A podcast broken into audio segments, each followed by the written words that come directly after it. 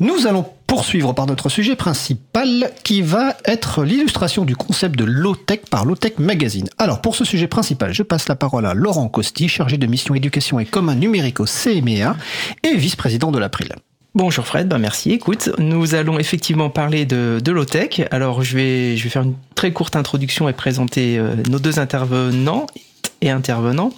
Euh, donc Wikipédia, hein, moi je trouve que c'est toujours une bonne entrée pour pour commencer. Et puis évidemment dans l'émission on va on va creuser un peu euh, la définition puisque là j'ai vraiment pris le, le, chapeau de, de, la définition. Donc le ou les low tech, littéralement base technologie, désigne une catégorie de techniques durables, simples, appropriables et résilientes. Donc au cours de cette émission, nous allons approfondir ces définitions et voir concrètement comment euh, une logique low-tech peut se décliner. Alors la majeure, partie du temps de l'émission, on va échanger avec Marie Verdeil, qui est venue spécialement de Bruxelles pour, euh, pour parler de Low-Tech Magazine, euh, un site que j'ai découvert récemment et que j'ai trouvé assez extraordinaire, mais elle va vous en parler, vous allez voir, c'est, assez étonnant. Et puis, nous, Kylian Kemps nous rejoindra une dizaine de minutes après la pause médiane pour parler de, du chaton résilient qui, alors comme d'autres chatons, hein, se pose des questions énergétiques, mais nous décrira la, démarche qui est, est employée à Résilient. Voilà, bah écoute, je vais te passer la parole, euh, Marie. Je vais te laisser te présenter, tout simplement, et puis euh, expliquer comment, euh, comment tu es arrivée à, à Lotech Magazine. Oui. Bonjour, merci pour m'avoir invité. Donc, je m'appelle Marie Verdeil. je suis diplômée d'une école de design aux Pays-Bas qui s'appelle la Design Academy Eindhoven. Et j'ai rencontré Lotech Magazine parce que j'ai fait un stage là-bas dans le cadre de mes études. Je pense que c'était un peu une, une rencontre qui m'a fait qui m'a un peu soulagée parce que je pense que j'ai beaucoup de d'éco-anxiété en général. Et découvrir un peu des personnes qui ont une pratique sincère et et vraiment on va dire euh, pas trop euh, greenwashé par rapport à dans le design. En tout cas je trouve que c'est une pratique de design pour moi euh, comme fait Tech Magazine. Je pense que ça a été un moment de me dire ah et en fait on peut faire des choses et il y a des façons de d'agir qui me parlent et que dans lesquelles je peux m'investir et m'engager alors que j'avais, moi, l'idée d'aller faire un stage, euh, comme on va dire, c'était attendu de moi à ce moment-là, de peut-être aller dans un studio design, euh, aller designer des, je sais pas, des logos, ça me plaisait pas du tout, quoi. Oui, donc tu as trouvé ta structure, quoi, quelque part, en rencontrant Lotech Magazine. Alors, comment ça s'est fait, euh, cette rencontre avec Lotech Magazine? Il cherchait des, des personnes ou il, comment, comment ça s'est fait? Bah Alors, je pense qu'en en fait, à la base, déjà, il faut dire que Lotech Magazine, c'est surtout une personne. C'est un journaliste à la base qui s'appelle Chris Decker. Il est flamand, donc belge d'origine. Et il habite à Barcelone, ce qui fait beaucoup de liens avec le site dont on va parler plus tard. Et, euh, en fait, il collabore beaucoup avec des personnes, notamment il a collaboré avec euh, une autre personne qui est aussi designer et un artiste euh, pour faire le site solaire de Lotech Magazine, et aussi avec d'autres gens au fur et à mesure de son parcours. Et moi, je l'ai un peu contacté en lui disant voilà, j'aime bien ce qui se passe, ce site solaire m'intéresse parce que je fais aussi du design, entre autres du design, du web design. Et euh, là, en ce moment, je construis une cabane, ce qui était vrai. J'avais un projet euh, un peu social de cabane à ce moment-là. Et euh, voilà, peut-être que tu connais des gens. écoute, sinon, peut-être qu'on peut parler, puis on verra, quoi. Et voilà, c'est comme ça que c'est arrivé. Et là, du coup, ça fait un an et demi qu'on travaille ensemble. au début, assez. J'ai été là-bas, etc. Et maintenant, on est aussi à distance. voilà, donc je fais un peu tout ce qui est. Je travaille sur des questions de design. On a aussi quand j'étais là-bas, on a construit un vélo générateur. Mhm. donc c'est-à-dire, il y a un article extraordinaire sur le sur le site. Voilà. Je sais pas s'il faut que je continue ou tu Non, bah alors après peut-être que tu peux justement en introduction j'ai vraiment donné une définition extrêmement simpliste de, du, du low tech. Alors du coup quelle est la manière de voir de, du low tech magazine? Qu'est-ce qui se différencie justement de, de, ces très nombreux sites qui qui bah voilà qui font du greenwashing, qui qui, qui surfent sur la vague? Comment tu enfin comment comment vous incarnez la question low tech euh, à low tech magazine je pense que c'est une question très intéressante parce que je dirais qu'on est assez en désaccord avec cette définition française. Et je pense qu'il y a vraiment une, définition française qui est différente. Et je me demande si aussi elle est liée, euh, on va dire, à la, transition de langage.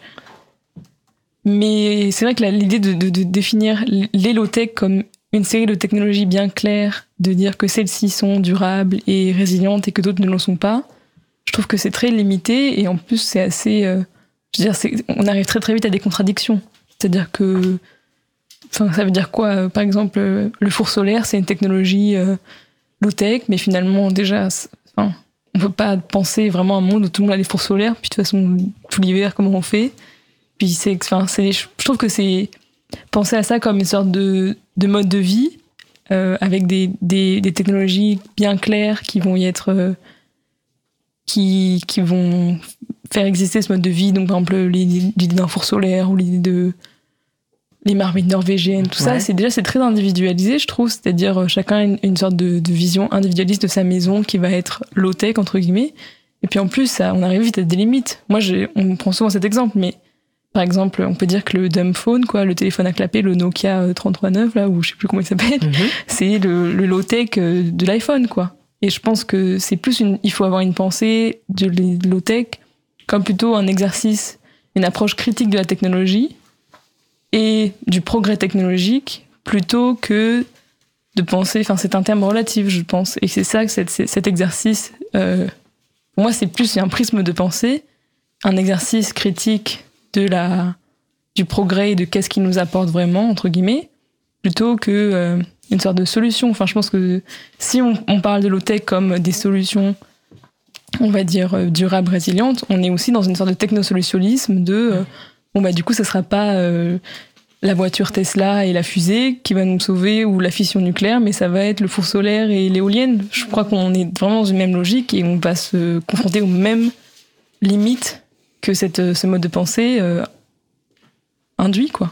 Ouais, je pense que c'est important de souligner ça. Enfin, c'est ce qui m'avait beaucoup intéressé dans les lectures et, aussi ce que vous pointez dans. Alors, il y a un article sur euh, sur les colibris ne, suffiront pas. Alors, j'ai pas le titre exact, je le, je le remettrai dans le dans le chat. Mais euh, justement, cette question de, de l'individuel. Alors, évidemment, notre société est faite pour que on se concentre sur nos actions, qu'on focalise sur nos actions, qu'on nous rende coupables des actions qu'on ne ferait pas sur euh, sur les questions écologiques. Alors qu'en fait, finalement, c'est beaucoup plus systémique. Faut regarder ça de manière beaucoup plus globale. Et ça, je pense que vous, vous c'est une question que vous soulevez systématiquement, justement, c'est le cas de le dire. Oui, oui, tout à fait. Je pense que.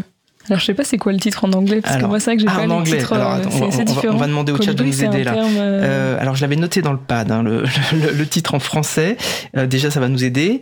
Euh, voilà, nous n'y arriverons pas seuls. L'illusion du colibri. Ça, c'était le titre français. Alors j'avais j'avais pris une citation dans, l'article, comme ça ça va éclairer mon propos, qui sera peut-être plus clair en, en lisant le, le, texte. Insister sur la responsabilité individuelle est typique du néolibéralisme et permet souvent de faire taire une critique systémique des configurations politiques, économiques et technologiques. Ouais. Et ça, je trouve ça, euh, enfin voilà, c'est une phrase qui est forte parce que du coup, elle, elle, elle, elle montre bien toutes les toutes les problématiques qu'on a quand on parle de technologie et, euh, et les technobéats, technosolutionnistes qui, qui s'engouffrent, enfin qui profitent de, de, de, de cette logique-là, quoi. Oui, oui, tout à fait. Je pense qu'il faut tout à fait dépasser ce, ce mode de pensée. Et puis, euh, je pense aussi vraiment euh, arriver, et c'est une question qu'on se pose beaucoup en ce moment, c'est comment arriver à mettre aussi en place, euh, même à travers des, on va dire, des solutions, enfin, des, des objets qui vont peut-être porter, ou des produits qui vont porter ce message de low-tech, mettre en avant, au lieu d'un de solutions, on va dire, très concrètes de d'énergie euh, ou d'apport, euh, enfin, de cuisson, enfin, les choses de la vie de tous les jours, mais mettre aussi en avant des choses qui sont plus, euh, qui permettent de dépasser l'individualité. Donc plutôt comment penser à, à la fête, à la convivialité, et aussi le fait que essayer de dépasser l'idée que low tech c'est forcément moins bien que high tech, et ça veut dire qu'en fait on vient renoncer à à beaucoup de choses et qu'en fait finalement l'idée de de la décroissance c'est l'idée de retourner en arrière c'est l'idée de de devenir des hommes de Cro-Magnon et que mais ça s'arrête tout tout ça etc et je pense qu'il faut aussi arriver à se dire euh, et avoir un peu constamment cette façon de penser de se dire bon est-ce que ça va vraiment nous rendre moins heureux de renoncer à certaines choses et de renoncer surtout à l'idée de confort? Je pense que pour moi c'est un mot très fort et très capitaliste qu'il faut arriver à défaire et qui est très difficile à défaire et du coup, voilà, vraiment, on se pose des questions. En ce moment, là, on a fait des expérimentations pour, euh, par exemple, utiliser des panneaux solaires avec une énergie directe, donc sans batterie, etc. Tout ce qui va être euh, aussi, on va perdre l'énergie à travers la batterie. Et en plus, c'est très, euh, c'est pas très très chimiquement propre voilà, une batterie de toute façon. Ouais. Et du coup, utiliser directement ça pour aller alimenter, par exemple, des tourne-disques ou des faire faire de la musique, faire des choses comme ça. Donc un peu essayer de penser. On peut dire oui, ça sert à rien parce que bah voilà, c'est ça va pas faire cuire ton pain, mais en même temps, je pense que c'est plus l'idée de dire, bon, bah, se rassembler autour de ces choses, surtout de ces, de ces idées de solutions. Il faut que ce soit pas euh, pour euh, survivre tout seul chez soi, mais l'idée de se dire, en fait, ce qui, va, qui a vraiment de la valeur, c'est euh, la convivialité, le fait de faire ensemble, et peut-être de retrouver cette manière de faire ensemble à travers cette, on dire, ces, ces solutions plus low-tech. Oui, finalement, on lutte aussi contre contre la rupture sociale, c'est-à-dire que du coup on recrée du commun. Enfin voilà, l'article sur le sur le vélo, l'article justement sur cet appartement qu'on va qu'on va essayer d'alimenter sans sans passer par le 220 EDF, sans sans passer par les batteries. Euh, tout ça, ça oblige à se réfléchir, à, se confronter, euh, à, à penser des, des, des, nouvelles choses quoi. Et, moi je trouve que c'est c'est extrêmement intéressant et on réquestionne. Alors ça fait partie. Alors du coup tu peux peut-être aussi nous parler de euh, de Low Tech Magazine, le pourquoi il est né et puis un peu ses objectifs, mais par rapport à, à justement se réapproprier un peu les techniques, quoi. Arrêter de penser que tout est magique et puis de toute façon, si ça marche pas, bah faut renvoyer ça à un constructeur ou voilà. Il y a, y a, enfin, il y a aussi tout ça dans le Low Tech Magazine. Peut-être que tu peux nous, nous redire comment comment comment s'est créé Low Tech Magazine, quels sont les objectifs finalement de de ce site?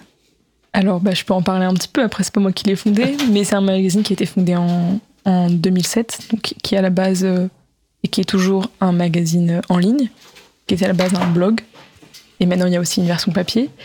Je pense que vraiment ce qui était intéressant là, c'était de. qui intéressait Chris, c'était de. d'avoir un, un, média pour euh, pouvoir être critique et un petit peu euh, sceptique par rapport aux, aux, évolutions et on va dire au, discours euh, très.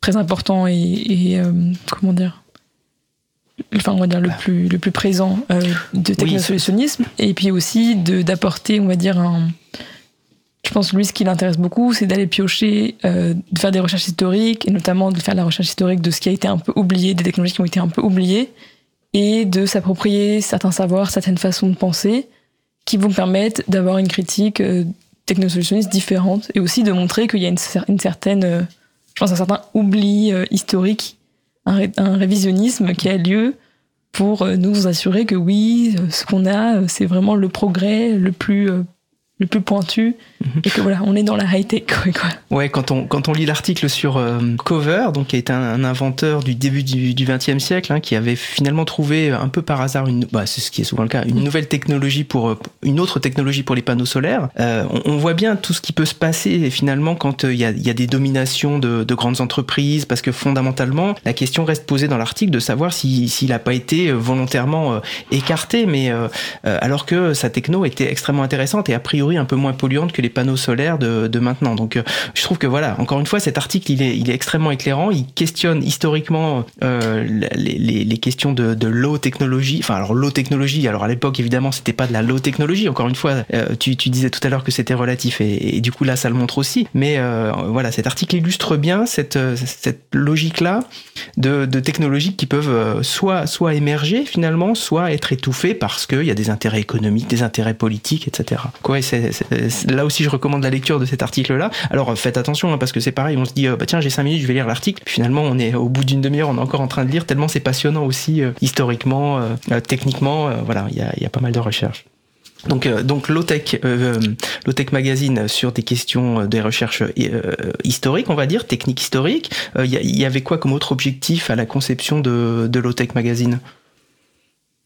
Qu'est-ce qu'il y avait comme autre objectif à la conception de Tech Magazine? Bah écoute, euh, ça je, Alors, je sais pas trop. Je, là... Non mais tu avais parlé, bon, on en a un petit peu parlé, mais donc dans la préparation, dans l'échange qu'on avait eu, il y avait eu la question euh, vision systémique, sociétale, individuelle, donc on l'a déjà un peu évoqué, mais ça, ça faisait partie un peu des choses qui doivent être pointées, euh, euh, en tout cas qu'on retrouve dans la lecture de, de plusieurs articles.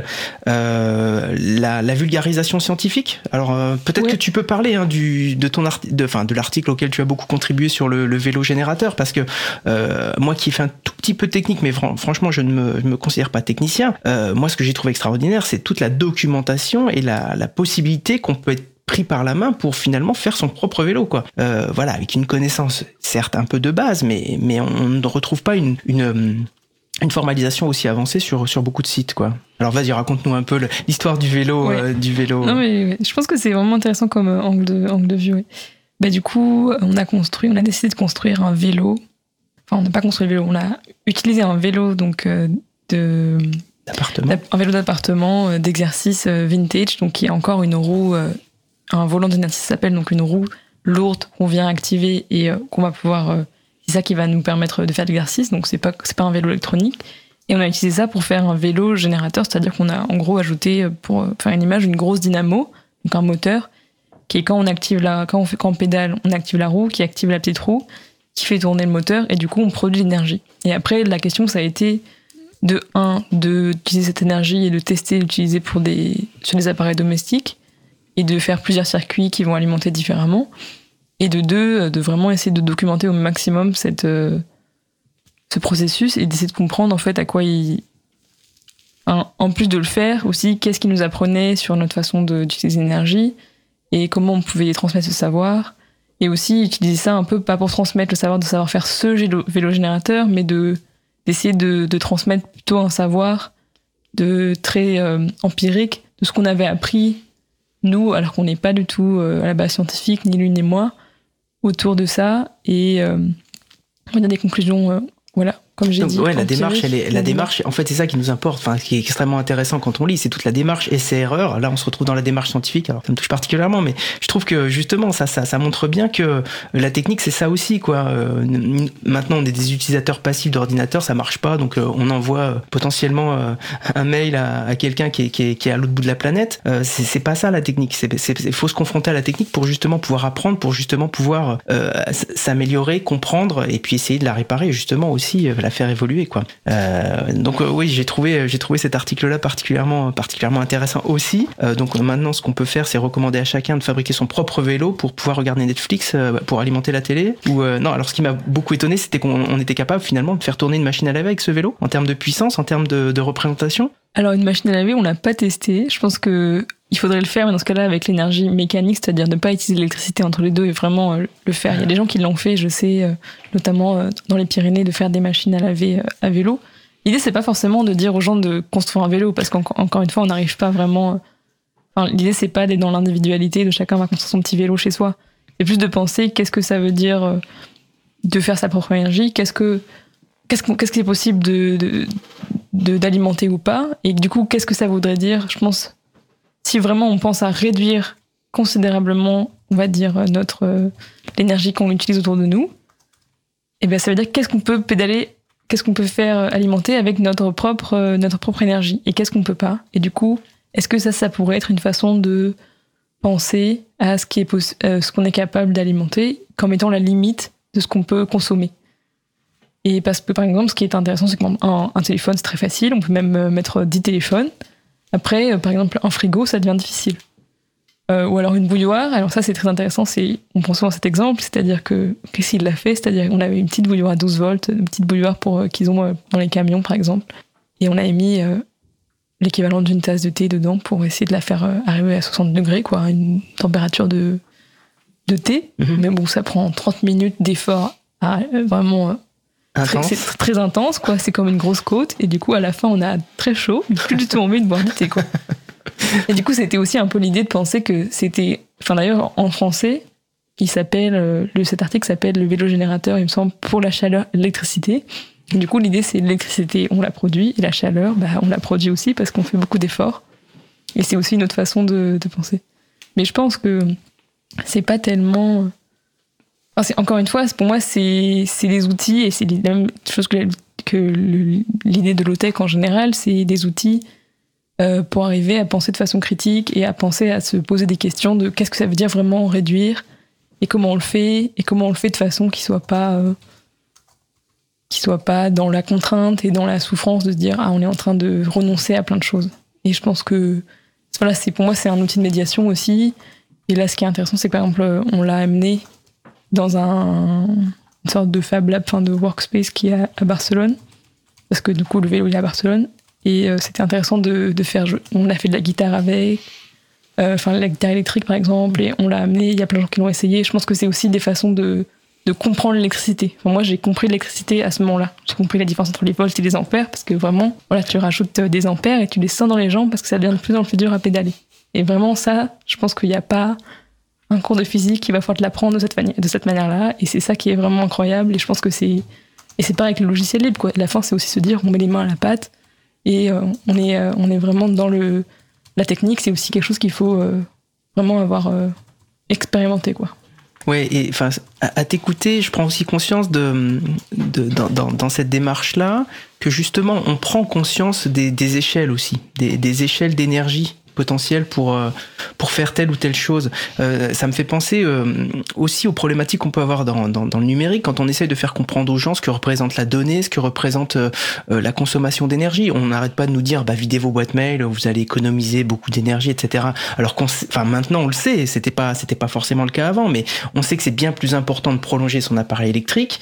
Euh, et, du coup, c'est voilà, ce type de démarche-là permet aussi justement de, de savoir quelles, euh, quelles sont les, opérations qui vont prendre beaucoup d'énergie, moins d'énergie.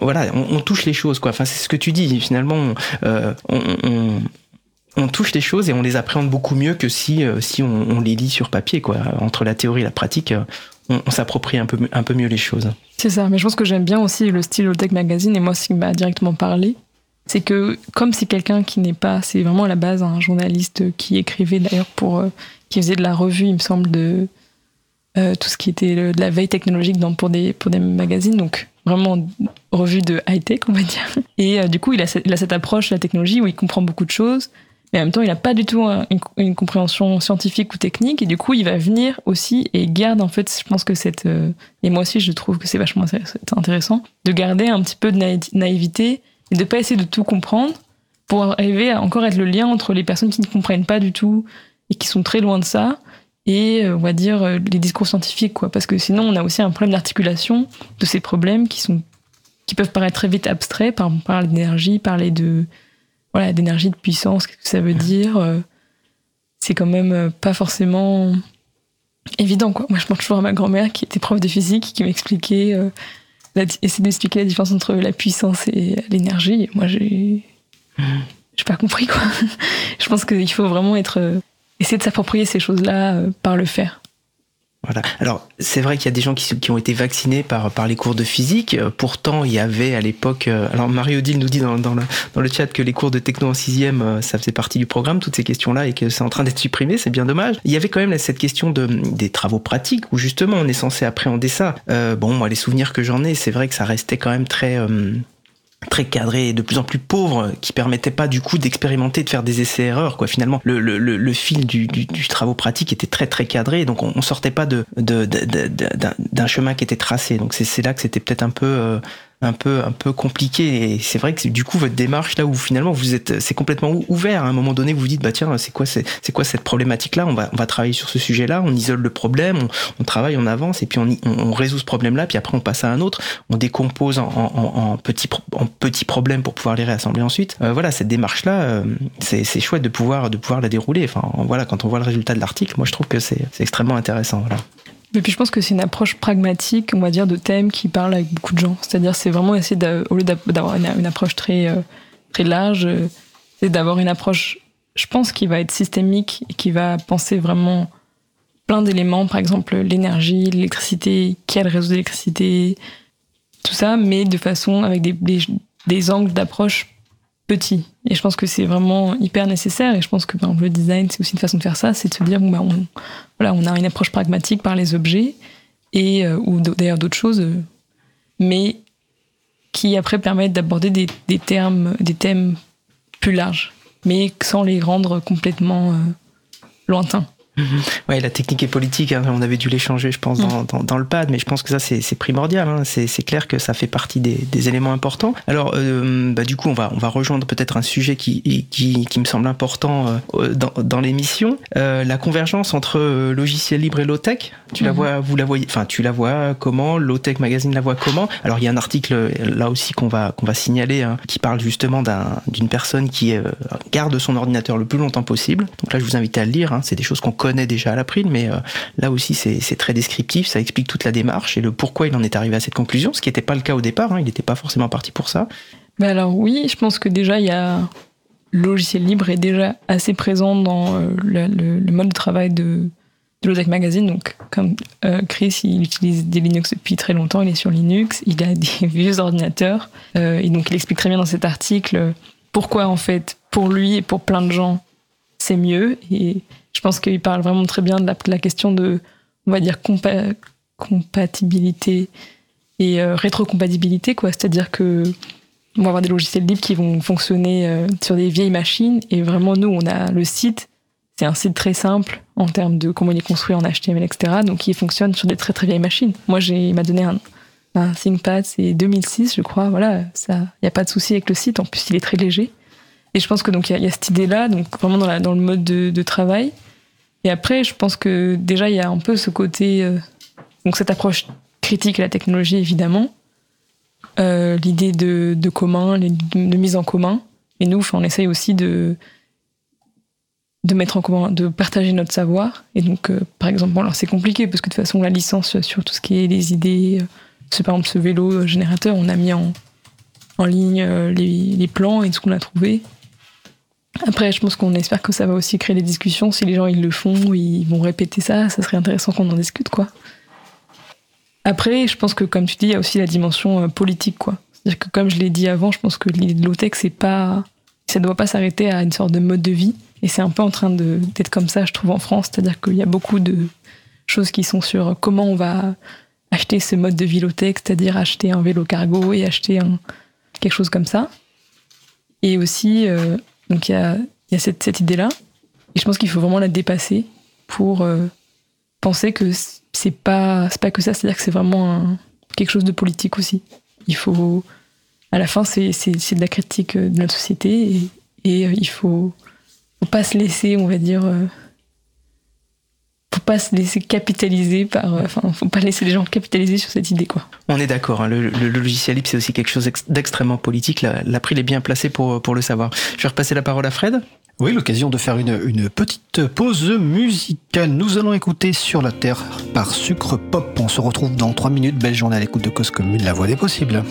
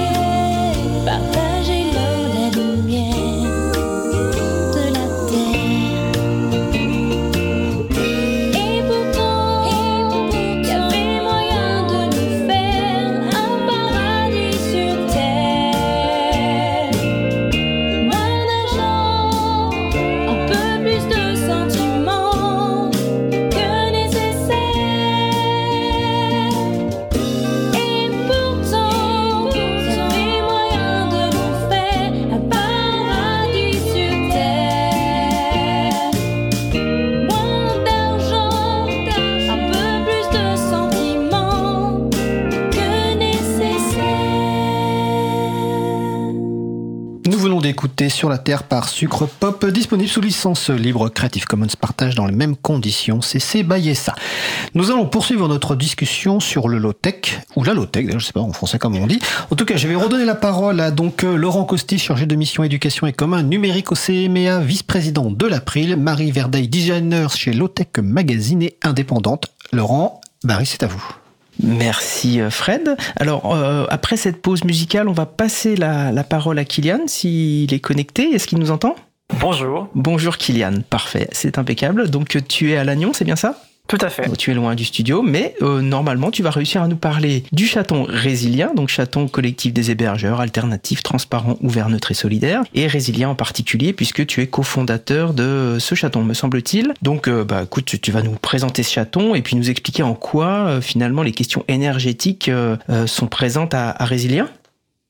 Oui, Très bien. Euh, Resilience, un hébergeur numérique alternatif euh, cofondé avec Simon Constant en 2021. Euh, donc, nous faisons partie du collectif des chatons et euh, nous avons une vision de la technologie où nous voulons bah, aider les gens à se réapproprier la technologie. Et euh, notre signe distinctif par rapport aux autres hébergeurs, c'est qu'on souhaite le rendre le plus sobre de point de vue écologique et de décentraliser l'infrastructure.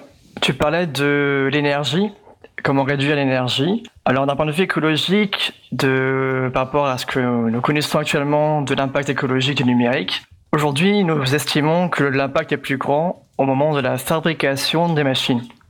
C'est-à-dire que c'est au moment de la fabrication des machines, il y a plus d'énergie qui est dépensée et de pollution qui est générée, euh, et notamment du CO2. Euh, donc si on souhaite être écologique euh, dans le, dans le numérique, le mieux déjà, c'est de faire durer le plus longtemps possible nos machines. Chez Resilient, pour ça, nous avons euh, privilégié l'utilisation de machines euh, reconditionnées. Donc, euh, ce sont des machines qu'on peut trouver chez n'importe qui, des ordinateurs portables, n'importe quoi, juste qu'ils soient réutilisables et on veut faire durer le plus longtemps possible. Et quand même, sur la consommation énergétique, nous avons des micro-ordinateurs qui sont connus sous le nom de Raspberry Pi et qui sont connus pour leur faible consommation énergétique. Et euh, donc nous avons quelques machines comme ça. Et euh, pour donner un ordre d'idée, sur toute notre infrastructure publique en France, sachant que nous sommes un, tout petit hébergeur, euh, nous consommons 80 watts, donc à peu près l'équivalent d'un ordinateur portable. 80 watts, sachant que nous avions environ une vingtaine de clients dispersés dans la France, dont une agence de communication locale. Et il y a pas mal de. Si, si je peux me permettre, une, une structure qui hébergerait sans faire attention à, comme comme vous le faites vous, ce serait combien? Ce serait quoi le double? À peu près. Difficile à dire. Un ordre d'idée. En fait, si euh, une, enfin, une, structure héberge ses données dans un centre de données euh, très bien optimisé, dans un chez un dans une grande entreprise, normalement avec les euh, la mutualisation, euh, l'impact est assez faible en termes de consommation énergétique parce que il euh, y a une machine qui est allumée et qui est partagée entre des centaines voire des milliers de, personnes en même temps. Nous, chez Résilient, on peut pas faire de mutualisation parce que nous avons plein de petites machines. D'accord, vous êtes, vous êtes dans une logique de décentralisation. C'est pour ça que vous avez choisi de ne pas être sur des gros data centers. Donc, euh, donc c'est aussi pour ça que, que viennent ah, on a des petits soucis de, micro. Donc euh, du coup, euh, oui, vous, êtes dans une logique de décentralisation. Donc c'est aussi pour ça que euh, bah, vous avez cette consommation là, mais qui est quand même qui est quand même faible. Oui, pour l'instant c'est pas énorme, et en même temps nous n'avons pas non plus beaucoup de, de clients. Pour l'instant nous sommes en sous-charge, je dirais. On peut encore accueillir beaucoup plus de personnes. En même temps, nous ne cherchons pas forcément à être efficients. Pour l'instant, l'industrie, elle cherche à être efficiente, à, consommer le moins d'énergie possible par rapport à, la charge de travail. Euh, nous, ne cherchons pas à faire ça parce que on, a un peu peur de l'effet rebond. C'est-à-dire que euh, on est, les machines sont tellement efficientes que les gens se disent ah bah c'est pas cher de consommer plus, du coup on consomme plus. Nous on cherche plutôt à repenser l'usage différemment Ouais, je trouve ça extrêmement intéressant. C'est bien que tu parles de, de l'effet rebond. Alors, du coup, je vais faire un tout petit parallèle avec Zourit. C'est vrai que euh, pour Zourit, qui est donc une solution que proposent des CMA, on fait payer aussi aux gigaoctets, euh, ce qui permet de, de, faire prendre conscience aux gens que, euh, bah oui, à chaque fois qu'ils demandent plus d'espace, ça a un coût énergétique quelque part. Donc, c'est pour, euh, pour des raisons pédagogiques finalement qu'on fait ça, contrairement aux géants du web qui, qui offrent des espaces infinis, enfin, qui donnent l'impression d'offrir des espaces infinis et qui finalement euh, trompent les gens sur, sur ce que c'est réellement que, que l'informatique et le numérique. Vas-y, je te laisse poursuivre. Bah, justement, à propos de cette euh, approche pédagogique, donc chez Résilien, nous expérimentons. On ne disons pas que nous avons la solution, mais on essaye euh, différents usages. Par exemple, nous éteignons une partie de nos machines la nuit.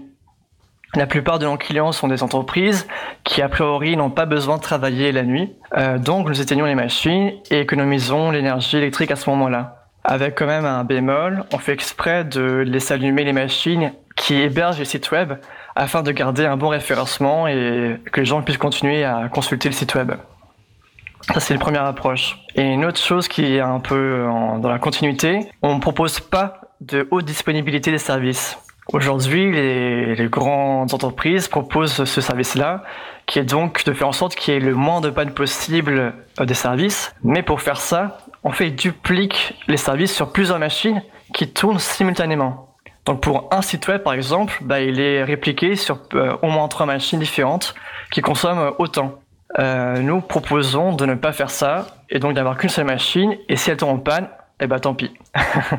Avec encore une fois un bémol, quand même pour le choix des sites web, on préfère quand même faire des applications avec un logiciel libre euh, développé par l'association De Fleurs. Un petit coup de pub pour nos les amis. Et euh, donc c'est quand même un logiciel plutôt sobre et qui permet de faire facilement la, la duplication de sites web qui sont des sites statiques. Donc c'est un compromis que nous faisons. D'accord, bah en tout cas c'est extrêmement intéressant ce voyage dans le monde euh, de, des hébergeurs finalement, euh, donc c'est extrêmement intéressant. Euh, bon, tu as parlé un petit peu des limites, donc vous êtes obligé finalement de laisser des sites ouverts la nuit quand même pour la question de référencement, pour pas que les sites tombent dans, dans les limbes des internets, on va dire. Est-ce que vous avez des réussites? Bah, pour l'instant, notre réussite, c'est que personne nous a fui. Tous les clients qu'ils ont rejoints sont, sont, toujours là. À noter quand même que ce sont des personnes qui sont bah, plutôt militantes, engagées, qui sont convaincues de, par notre démarche. Ouais, qui ont compris les enjeux qu'il y avait pour pouvoir pour venir vers vous en fait. Hein, c'est ça. Il y, a, il y, a déjà, il y avait déjà un préalable, il y avait déjà euh, un terreau. Tout à fait. C'est pas n'importe qui qui vient nous voir. Et pour continuer sur nos réussites, bah en fait, c'est une pour l'instant Résilien, c'est tout petit. On ne sommes que deux à gérer les machines, qui sont éparpillées entre la Bretagne, la Loire, un petit peu en région parisienne. Et malgré le temps qu'on accorde, bah en fait, ça marche plutôt bien sur les petites machines. Et personne ne s'est plaint des des possibles pannes. D'accord. Votre modèle économique pour l'instant n'est pas encore euh, con consolidé. Vous êtes deux salariés, mais euh, c'est encore pas consolidé. Vous êtes euh, voilà, vous êtes toujours en train de développer pour chercher un équilibre financier. Vous êtes loin de l'équilibre financier encore. Alors justement, à propos de la pérennité économique, donc au départ, Résilien, on voulait bah, pouvoir en vivre, sauf que on a pratique des prix beaucoup trop élevés par rapport à l'industrie qui peuvent se permettre de faire des économies d'échelle. Donc on a fait quelques changements. Moi, je ne suis plus salarié de Résilien, je suis salarié chez les CMA. Et Simon, lui, continue encore un peu, mais il fait d'autres activités à côté pour faire euh, rentrer de l'argent. Donc pour l'instant, Résilien, c'est plus une activité qui qu'on cherche à rendre associatif, pour laquelle on aimerait travailler en tant que bénévole, ce qui permet de changer les enjeux et pouvoir, par exemple, proposer nos services à des associations qui, à des associations qui n'ont pas beaucoup de moyens et du coup plus dans l'utilité plutôt que chercher forcément à être rentable. D'accord. En tout cas, bah, très très beau projet. Euh, Est-ce que tu veux rajouter euh, un dernier point pour conclure ou une chose importante que tu voulais dire à propos de Résilien ou même plus plus globalement ou par rapport au réagir peut-être avec ce qu'a dit Marie euh, dans la première partie de l'émission? Bah, je, je, dirais juste que bah, je suis d'accord avec Marie sur le fait que l'OTEX c'est plutôt une démarche euh, et que bah, on est, nous, chez Résilien, nous sommes dans le numérique. C'est plus low-tech que ce qu'on peut trouver dans la grande industrie, mais c'est moins low-tech que du papier crayon quand on veut partager l'information. Donc c'est tout une question de dose et il faut toujours garder l'esprit critique euh, sur ce qu'on fait. Est-ce qu'on a vraiment besoin de faire ce que nous faisons? Est-ce qu'on a vraiment besoin de, de la technologie? Et bah, juste euh, côté expérimentation, chez Résilien, on s'autorise des choses un peu trop, comment dire, peut-être moins low-tech, on va dire. Par exemple, on a une demande d'une coopérative qui veut archiver ses données, euh, environ 20 teraoctets de données, ce qui est beaucoup pour nous. Et donc, c'est un enjeu. On se dit, est-ce qu'on va accepter ou pas? Et si oui, qu'est-ce que ça implique? Et par exemple, donc Simon a trouvé euh, euh, sur un site de, de vente d'occasion une machine qui fait du stockage sur des bandes magnétiques. Et les bandes magnétiques par rapport à disques durs mécaniques ont une plus longue durée de vie. 30 ans environ contre 5 voire maximum 10 ans pour un disque mécanique. Et donc on se dit, bah, les bandes magnétiques sont plutôt plus low-tech que les disques euh, mécaniques. On n'a pas encore la réponse, mais on vient d'avoir la machine tout récemment, mais ça fait partie de nos expérimentations. D'accord. Alors moi, je, pensais l'inverse. Hein. J'avais vraiment une représentation qui faisait que les bandes euh, c'était obsolète, que c'était moins performant, mais a priori, tu es en train de dire le contraire. Donc c'est aussi c'est intéressant parce que finalement, c'est la recherche qui fait que, enfin, c'est vos expérimentations et vos questionnements qui font qu'on on peut débunker ce, ce, type de, de choses qui circulent, quoi. Ok. Bah écoute, euh, oui, je t'en prie, Fred. Juste rappelle ce que veut dire débunker. Pardon, débunker. Oui, alors, euh, bah, euh, critiquer la question, enfin, euh, comment, comment tu le dirais, tiens? Révéler. Révéler, oui, enfin, en tout cas, dire le contraire de ce qui est généralement pensé, quoi. Voilà, c'est ça. Merci. Montrer que c'est le contraire qui est, que ce qui est généralement pensé, voilà. Merci, Kylian. On va en rester là, on va repasser la, la, la parole à, à, Marie Verdeil. bah, je te remercie beaucoup pour cette intervention-là, qui éclaire aussi la vie d'un hébergeur local, chaton, par ailleurs. Donc, euh, bah, merci à toi. Il y a bon, bah, merci à vous. Ah si, il y, a, du décalage, je pense. Merci à toi, Kylian. À, très bientôt. Et je vais, je vais, je vais repasser la, parole à, Marie. Alors, je vais relayer deux questions qui, euh, qui sont passées sur le chat. Alors, il y a une question de Michael, oui, qui nous demande comment on peut aider Lotech Magazine. Est-ce qu'il recherche des rédacteurs, des relecteurs, des traducteurs? Alors oui, merci Michael. Donc en français, on a déjà beaucoup de traducteurs. Je crois que la plupart du site a été euh, complètement traduit, donc ça c'est vraiment incroyable. Et donc d'ailleurs, il y a un des, euh, il y a plusieurs articles qui sont sortis dans un volume, donc le volume 3. Donc les compilations d'articles, il me semble, de 2018 à 2021 ont été complètement traduits en français. Et les traductions ont, été, euh, égalisées. Donc je ne sais pas si on recherche, je pense que c'est toujours bien de proposer des services de, traducteurs. On a une grande communauté qui nous aide beaucoup.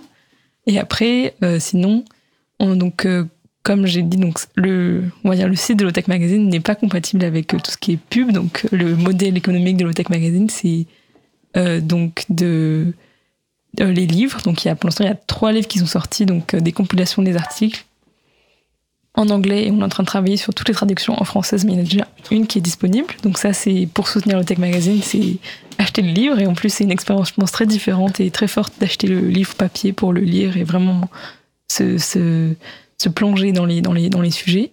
Et après, on a aussi un Patreon, donc euh, un système de, de, soutien, euh, de financement participatif, exactement, euh, qui nous aide. Donc voilà. Et donc as tout ça sur le sur le si vous allez sur le site. Donc le site c'est solar lowtechmagazine.com, il y a un onglet, euh, euh, donc si on va dans la version française, qui s'appelle Faire un don, il me semble.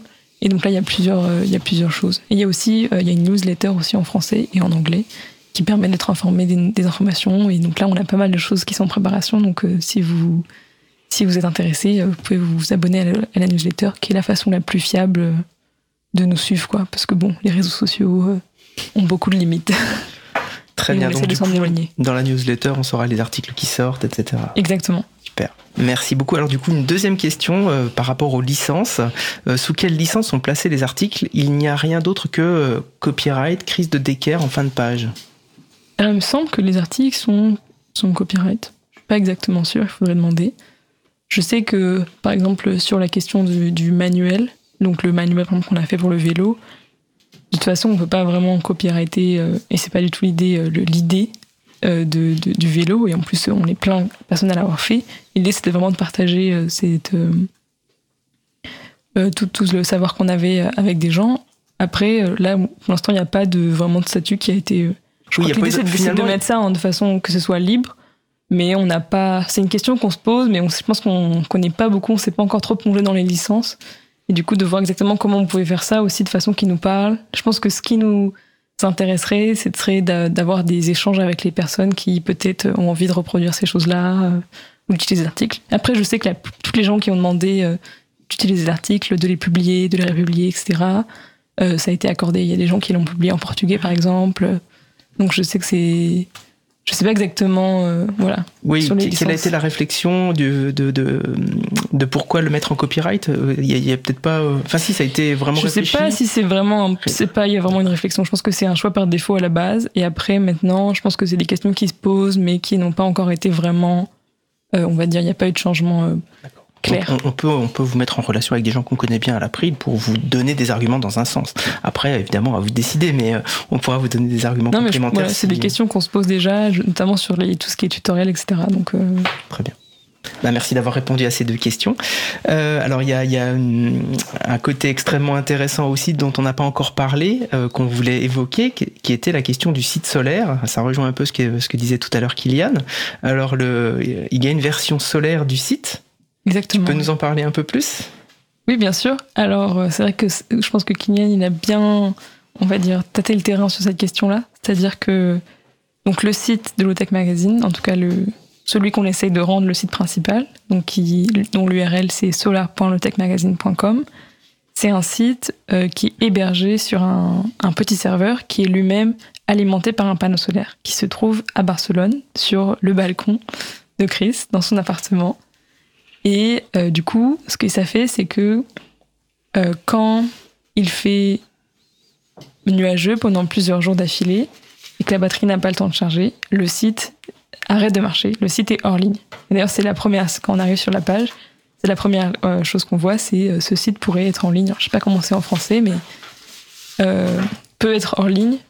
Voilà. Et c'est un peu l'idée, c'est, je pense que cette première idée, c'est vraiment de mettre, de challenger euh, l'idée de fiabilité euh, de du web, c'est-à-dire que l'idée que le, c'est toujours en ligne et que euh, faut que ce soit 100% du temps en ligne. Et du coup, nous on a un site qui est, je crois, euh, 80 entre 95 et 98% du temps en ligne, ce qui est très très fort.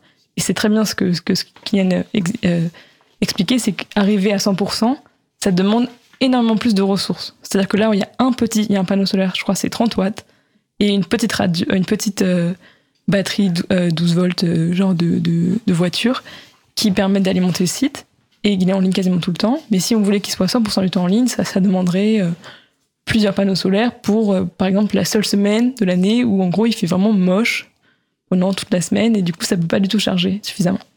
Et ça fait aussi que comme on a un système très simple et assez limité et on a un serveur euh, 2 watts, il me semble, maximum, c'est euh, ça veut dire que on a un site, ça euh, change le site, on a un site qui doit être très très compressé, c'est-à-dire très petit. Parce qu'à la fin, quand on y pense un site web, en tout cas comme celui qu'on a, c'est juste euh, plein de fichiers sur un serveur que les gens y viennent accéder.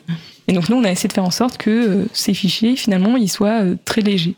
Donc on a un site qui s'appelle Static, qui marche avec donc des pages HTML, des feuilles de style CSS, très très peu de JavaScript. Je crois qu'il y a genre euh, il y a une page qui utilise JavaScript, plus euh, tout ce qui est pour avoir les...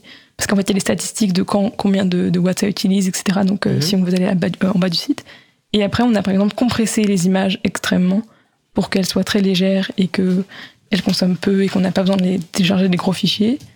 Et on utilise ce qu'on appelle un générateur de site statique, c'est-à-dire ça va être un outil qui va nous, nous permettre de, de, de, de par- de passer de Markdown, qui est un format euh, assez clair de, de Pour un humain, voilà pour un humain, voilà, il y a quelques balises, on appelle, voilà. Vous avez des balises, etc., à du HTML avec euh, tout ça, et euh, le, le style qu'on a, qu'on a voulu.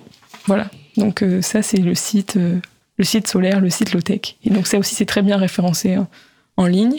Il y a beaucoup, il y a un tutoriel, il y a aussi un article qui s'appelle euh, Est-ce que c'est vraiment... Alors en anglais, en français, je sais pas comment il s'appelle, mais qui parle de à quel point ce site est vraiment euh, soutenable. Mhm. Et en fait, finalement, qui aussi parle du fait que si c'était un, un data center qui serait aussi efficace, il serait très efficace, mais que finalement, là, vu que c'est un site tout seul, bah, il est peut-être moins efficace que euh, parce qu'il n'y a pas d'économie d'échelle, comme Mhm. Kylian en parlait. Donc je pense qu'il est aussi critique de, ces- de ce qui se passe, etc. Et il y a aussi euh, donc, euh, des tutoriels sur euh, la partie design du site qui a été fait par Marie Otsuka, qui est une designer, je pense, très talentueuse, qui nous vient des États-Unis. Et Roel Roskam Abing, qui euh, s'est occupé, qui est un artiste néerlandais, mais qui est vachement dans tout ce qui est. euh, euh, qui s'est occupé de toute la partie serveur, entre autres. et qui fait beaucoup d'hébergement et qui s'intéresse beaucoup aux questions de réseau, entre autres, et de numérique. Voilà, donc ça, c'était les personnes qui ont participé à ce projet. Donc c'est il y a beaucoup d'informations. Alors, alors, euh, du coup, moi, j'ai quelques questions. J'ai d'abord découvert le site Solar, et après, j'ai découvert qu'il y avait un site qui n'était pas Solar. Ouais. Et du coup, j'étais un peu déçu. Mais, Bah oui, je euh, mais j'ai un peu la réponse, euh, enfin, Kylian a un peu donné la réponse. Finalement, c'est c'est des questions de référencement, c'est des questions de. Qu'est-ce qui a fait que finalement vous aviez dupliqué le site dans un mode euh, moins économe? Alors je pense qu'au début, c'était un projet, on va dire, expérimental de faire ce site et on savait pas trop ce que ça allait donner. Et donc ça, c'était en 2018 et il y a eu un gros succès. Il y a eu beaucoup, les gens en ont beaucoup parlé. Et du coup, euh, mais c'est vrai qu'au début, à la base, je pense que c'était pas forcément pensé pour être un remplacement, mais plus comme une expérimentation et voir ce qui se passait. Ah oui, d'accord. C'est- le site normal entre guillemets qui a d'abord été fait. Ça, et à la base, c'est un site euh. Typepad, c'est un truc un peu comme WordPress, qui était pas du tout. euh, Il n'y avait pas de réflexion euh, sur la, la partie, on va dire, la dimension écologique du Mhm. site. Et c'est vrai que là, c'est devenu assez puissant. Alors pourquoi il y a toujours un site Euh, J'ai envie de dire, il n'y a, pas- il y a pas un autre site pour très longtemps. C'est-à-dire que là, on est en train de Ah. travailler à ce moment même, là, d'ici 2-3 semaines. En fait, c'est qu'il y a encore beaucoup d'articles qui sont sur ce vieux site qui n'ont pas été encore transférés. Et en fait, c'est très compliqué parce que, évidemment, c'est pas un logiciel euh, libre. On peut pas sortir facilement de ce service qui est iPad. Il nous laisse pas télécharger des images. Il nous laisse pas, on peut pas sortir, euh, on peut pas sortir du Markdown, on peut pas sortir, il y a un HTML, mais qui a plein de pubs encore et de, de liens dedans. Donc, euh, on a conçu un script, mais qui est pas du tout parfait pour euh, essayer de sortir le maximum d'informations de ça. Mais c'est un, processus qui prend du temps et qui, en plus, euh, bah, nous coûte de l'argent au sens qu'il ne nous rapporte pas du tout d'argent de faire ça. C'est... Et donc, c'est vrai que c'est assez compliqué. Après, là, on se retrouve, l'idée, c'est de vraiment en sortir. Et donc là, ce qui s'est passé, c'est qu'au fur et à mesure, il y a, en fait, il y avait, il y avait cinq sites Low Tech Magazine. Il y avait en français, en néerlandais, en anglais. Il y a un autre site qui s'appelle No Tech Magazine, qui, lui, est euh, encore sur WordPress et qui vraiment est un peu le, site sœur de Low Tech Magazine, qui va plus être des, liens et des plus petites, euh, des petits, billets qui viennent compléter souvent les, les articles plus longs et recherchés de Low Tech Magazine. Et il y avait aussi le Low Tech Magazine en espagnol. Et du coup, là, on est en train de rassembler un petit peu. Donc, il y a déjà les, les- sites, euh, toutes les sites de différentes langues ont été rassemblés sur le site solaire.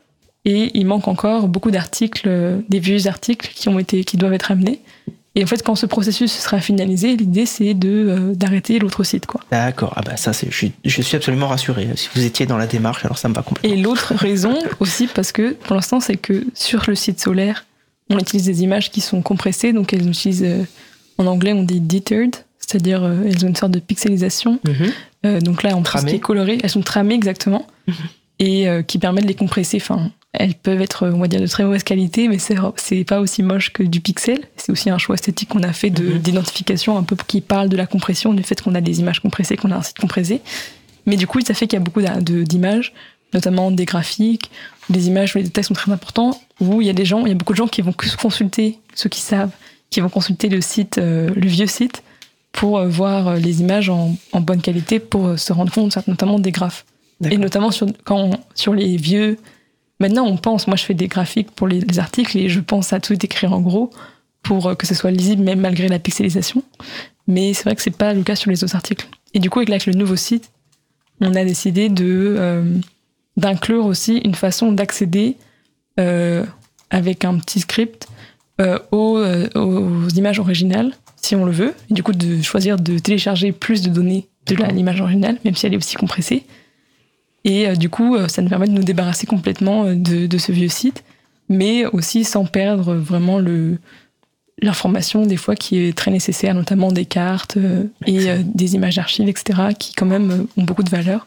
Ça serait bête de toutes les de perdre de perdre ça avec l'information, on va dire, de bicolore. D'accord, mais, mais effectivement, je trouve que c'est extrêmement intéressant hein, de pointer cette question des photos, parce que finalement, euh, les photos sur le site, elles sont de l'ordre de euh, 10, 10 kilooctets, non? Enfin, 10 à 40, enfin... C'est ça, on est assez peu, euh, c'est en Ouais. dessous de 50. Alors que les appareils, euh, les, enfin les, quand on fait une photo avec son, son appareil photo numérique, enfin avec son téléphone, avec son téléphone smartphone, on est sur des 4 mégas, donc on est euh, pratiquement, enfin un peu moins de 1000 fois plus. Enfin voilà, on, on- on voit bien la la, la, la conséquence de, de, cette réduction, de, de cette sobriété que, que vous avez euh, expérimenté avec le site. Et, et je me, si je me souviens bien dans le site, euh, j'ai pas revu récemment, mais euh, vous, il y a un niveau du, enfin la couleur du haut de la page est différente du de la couleur de, du bas de la page pour euh, signifier le niveau de charge de la batterie et de, de l'ensoleillement, c'est ça? Exactement. On a un niveau, donc euh, il y a un, on a un, un, truc qui va mesurer la batterie euh, directement à la sortie, et du coup on va avoir cette information qui va être sur le site dans le euh, comme un niveau, exactement comme tu l'as dit, il y a une sorte de pile au milieu, et du coup on voit la jauge de batterie et aussi dans le dans le footer en bas qui explique aussi ça. Dans le pied de. Et l'idée c'était un peu de aussi de pouvoir prévenir les gens que si le, si le site il est à 12%, ben voilà, il reste plus beaucoup de temps, de... donc euh, dépêchez-vous de lire des articles. Voilà, ou d'aller acheter le livre en ligne pour euh, Très bien. pour les lire. Et euh, et puis aussi un petit peu de parce qu'aussi je crois qu'il y a beaucoup, on utilise beaucoup le cache, donc en fait euh, si vous avez consulté les articles, après vous allez pouvoir les ré y réaccéder sans sans retélécharger les données. Exactement. Et du coup il y a plein de, de dynamiques comme ça qui font pour on va dire éviter tous ces transferts de données, ces téléchargements qui vont qui vont être consommateurs d'énergie et qui D'accord, il y a aussi beaucoup de réflexions autour de, de ça, quoi, de la de transfert de données inutiles, euh, on limite, on... C'est ça, l'idée c'est de limiter de façon générale euh, et aussi de voir en fait à quel point on peut limiter sans euh, se limiter dans euh, la publication. Et c'est un peu ça qu'on se rend compte, c'est que finalement, là on a des articles qui vont consommer, enfin l'article c'est peut-être, je crois qu'il y a aussi il y a la page, il y a la, il y a la taille de la page pour chaque article. Donc la taille de la page oui, avec toutes les images que cette fait. page a.